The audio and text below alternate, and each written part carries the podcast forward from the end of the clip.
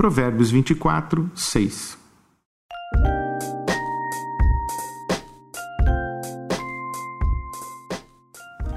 Não saia para guerrear sem boa orientação. Com muitos conselheiros se obtém a vitória. Dizem que solicitamos conselhos quando já sabemos a resposta. Só procuramos alguém que concorde conosco. Mas isso não se refere às pessoas sábias. As pessoas sábias realmente buscam conselheiros e apreciam conselhos. Na verdade, as pessoas sábias apreciam os conselheiros discordantes, aqueles que falam o que não gostamos de ouvir, aqueles que nos fazem perguntas que preferiríamos não ter que responder. A Bíblia conta a história de um profeta inconveniente que viveu no tempo de Acabe, um rei perverso e teimoso.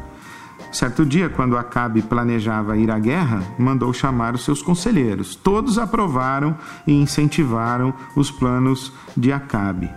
Josafá era um rei temente a Deus e avaliava a possibilidade de uma aliança com Acabe. Então ele perguntou: Acaso não tem aqui algum profeta do Senhor?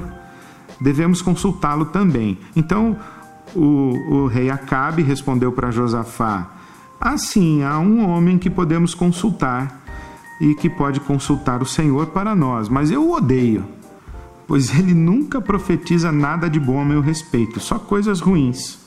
Chama-se Micaías. As pessoas sábias respeitam os profetas como Micaías. Honram os que são fiéis à consciência e oferecem conselhos conforme seu discernimento espiritual, não contaminado por interesses escusos e expectativas de aprovação. As pessoas sábias não apreciam conselheiros que dizem o que elas querem ouvir. Elas respeitam os profetas que lhes dizem não quando querem ouvir sim e sim quando querem ouvir não. As pessoas sábias respeitam os profetas e os conselheiros. Esse é mais um provérbio sobreviver, porque viver é mais que sobreviver.